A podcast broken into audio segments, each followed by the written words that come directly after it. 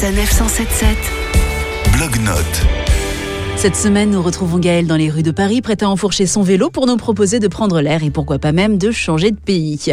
Bonjour Gaël. Bonjour. Vous avez créé le blog Mademoiselle Bonplan où vous nous proposez notamment des balades à faire, dont l'avenue verte. Expliquez-nous ce que c'est. C'est un itinéraire euh, cyclable qui part euh, de Paris pour aller euh, jusqu'à Londres. Le premier stop que j'ai fait, c'était à Saint-Denis en fait, parce que j'avais fait la Street Art Avenue, qui est en fait à côté du canal Saint-Denis. La piste cyclable passe par là, donc on peut se balader et voir toutes les fresques. Là, on est encore en région parisienne et après, on passe par quelle ville? Ça passe aussi par Chantilly et après on va, euh, on passe par la Normandie jusqu'à Dieppe prendre le ferry. Ensuite on traverse euh, la Manche, on arrive en Angleterre.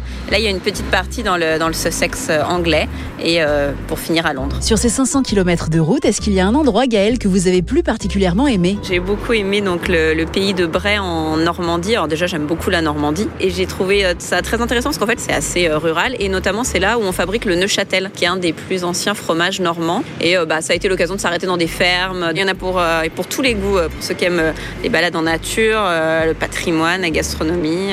C'est varié.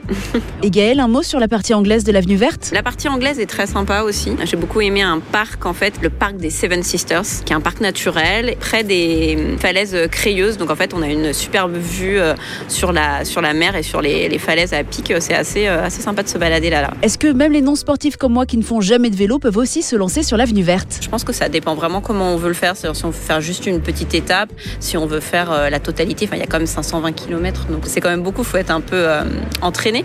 Mais euh, moi qui suis pas non plus une grande sportive, en faisant quelques petites étapes comme ça, c'est vraiment agréable. Puis euh, il y a quand même, euh, à part dans certains endroits, il y a quand même pas mal de plats, donc ça va. Rappelez-nous l'adresse de votre blog où on peut retrouver l'itinéraire de cette avenue verte. Alors, c'est Mademoiselle Bonplan, donc Mademoiselle écrit en toutes lettres, Bonplan au singulier, tout attaché.fr. Merci beaucoup Gaël. La semaine prochaine, nous partirons au pays des menhirs sur les traces du plus célèbre des Gaulois. Sanef 177. Blog-notes.